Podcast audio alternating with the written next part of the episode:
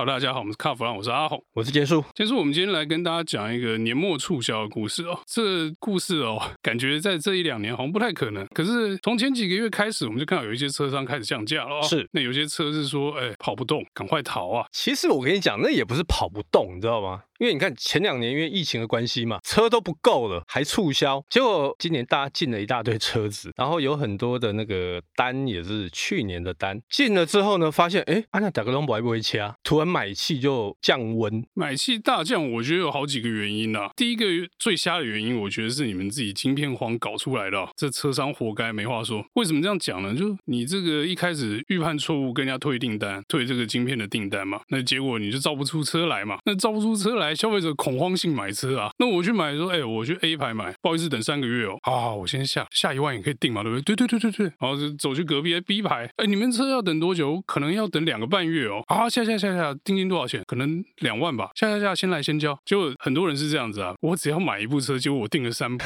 不要觉得是我在讲笑话，那是真的。我还真的有朋友这样买，然后再问我说，哎、欸，我多买一台，我多订一台那个什么什么什么什么，你要不要？我说我要你个鬼，你自己定的，关我屁事。然后呢，你说这个现象。可能是我们讲笑话，就是很少发生吗？没有，很普遍，对不对？很普遍。从某集团跟我们讲的故事来印证就好了。这也只有他们集团有办法做这个订单交叉比对的这个事情，别的品牌不可能，双 B 不可能互相比对订单嘛。但某集团就是自己家旗下的品牌有两个很近的，啊，可以比对啊。但一对之下，他妈的刘建宏怎么订了四台车啊？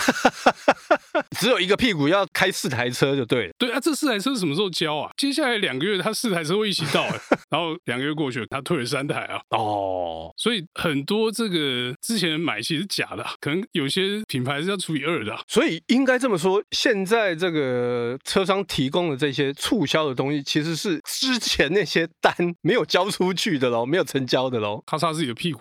那我觉得国产车更惨，因为国产车你如果挤了一个大单在那边，那我当然是赶快哈，我叫料，我准备零件，我坐车，我多做嘛。那我手上订单就八千张要交，我总不能做七千台说赌一千人退单嘛。对，啊又不是那个什么品牌哈，然后就会变成说，哎、欸，车子压在那里，那车子压在那里怎么办？要过年要发这个年终奖金，年终奖金发不出来，怎么促销？赶快把车清掉啊！对，就你知道，我后来发现哦，连那个 Toyota 也在做，很用力的在促销，他做了一堆的车子，结果你知道，他连那个 Town-Ace。他也在促销，唐 S 不是很抢手吗？之前不是什么半年八个月才能交车的，对，结果现在在促销。各位听众，你们要看这个车商哦，他年底在清库存、在促销的时候哦，你看哪里呢？电视广告。我最近在看电视的时候，Toyota 的广告很多，Yaris Cross 啦，唐 S 这两台车，还有连 RAV4 也有，哇，就开始在促销。你还可以看那个广告播出的次数来推断说哪个车存的比较多，是不是？对，存的多的会播比较多次。其实那个看。得出来哦，然后你看，连这个 Volvo，Volvo 又开始跟你玩这种，我一口气降个十万二十万。哎，Volvo 我们上次不是讲了吗？还降了四十。那其实我觉得这些人都是错估情势啊。那你还完债之后，你觉得这个市场会继续往上走？没有，今年大家都出国，没有人想买车啊。今年大家出国，好，这第一个。然后呢，很多人是网路他已经看好车子了，进去直接买。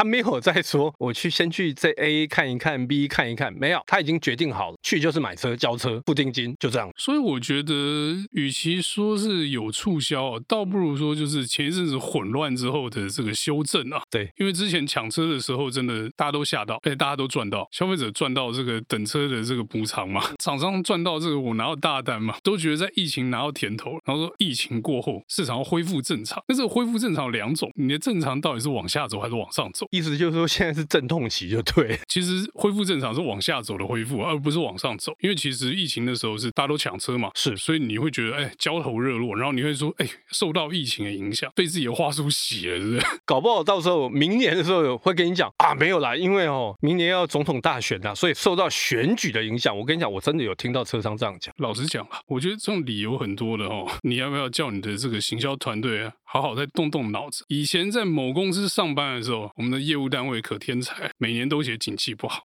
景气不好。老板说：“妈，今年景气绿灯，你跟我说景气不好。” 这就还蛮好笑的哦。当然，买车这件事情，你有一些外在因素会影响，例如说疫情很明显嘛，那例如说这个促销很明显嘛，不然大家不会这样促销嘛。可是你真的要抓到这个消费者的节奏才行，因为我觉得有些车商抓得很准，但是有些车商就有一种都是别人说什么我就跟着做什么，你知道吗？那就没有主见嘛。就大家说，嗯、啊，和泰说明年卖四十五万辆，所以我就用四十五万辆，我我的占比是百分之六，我就估我可以做两万多嘛。是是不是是不是有人真的这样做啊？别闹了！我跟你讲，和泰在估那个什么四十五万辆，他有那个股价的压力嘛，所以他必须要去做这个保卫，他必须要喊，他一定要喊。好，那当然一方面喊给这个日本原厂听嘛，一方面是信心喊话嘛，但是实际上有没有到那么多？其实。我从以前到现在都一直一个很大的存疑啊！哎，你别这么说嘛。我们有些媒体前辈是说和泰很准，和泰的预估很准，但是那个新店那家不准，新店那家不准，然后那个就不管他，那个就不管他了。不管是这个车商或是这个媒体业界，对于这个销售的估计啊，大家都有很多奇妙的看法。但我觉得这次疫情过后啊，这个成交下滑这个现象，可能很多人都没有料到。那我觉得啦哈，搞不好在明年那个阵痛应该会到明。明年中中间的中哦左右，我觉得可以到明年中最终的中啊，这样子明年大家买车都很便宜啊。如果是这样的话，你想买车，那搞不好你可以明年，但是有一点哦，明年车价一定会涨，先涨价再跌给你，然后结果跟今年买差不多意思，差不多意思。那不如趁现在大家在雪崩出清的时候赶快买一买。好，那我们今天有关这个年终出清促销的故事就到这边告一段落，谢谢大家收听，谢谢。